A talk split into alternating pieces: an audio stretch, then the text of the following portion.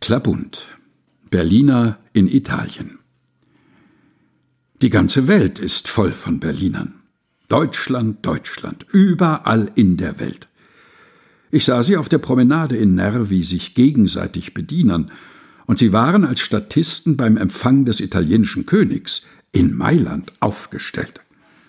Da konnten sie einmal wieder aus vollem Herzen Hurra schreien. So ein König, und sei er noch so klein, ist ja doch wat ganz anderes als so eine mickrige Republik.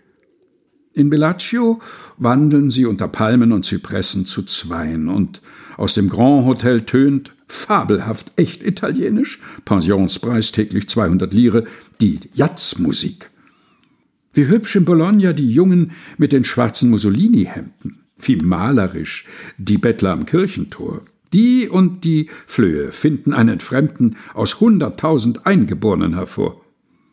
In Genua am Hafen, aus engen, mit Wäsche verhangenen Gassen winken schwarzäugige Mädchen und sind bereit, gegen entsprechendes Honorar sich abzuschminken. O du fröhliche, o du selige Frühlingszeit! Dagegen das Kolosseum, die ollen Klamotten, die verstaubten Geschichten, das haben wir zu Hause auf halbbebautem Gelände auch. Nu, gewiss. Den schiefen Turm von Pisa sollten sie mal gerade richten. Mussolini hat dazu den nötigen Schmiss. Über diesem Lande schweben egal weg die Musen. Man sehe sich die Brera und die Uffizien an. Die mageren Weiber von Botticelli kann ich nicht verknusen, aber Rubens, das ist ein Mann. Wohin man sieht, spuckt einer oder verrichtet sonst eine Notdurft. Es ist ein echt volkstümliches Treiben.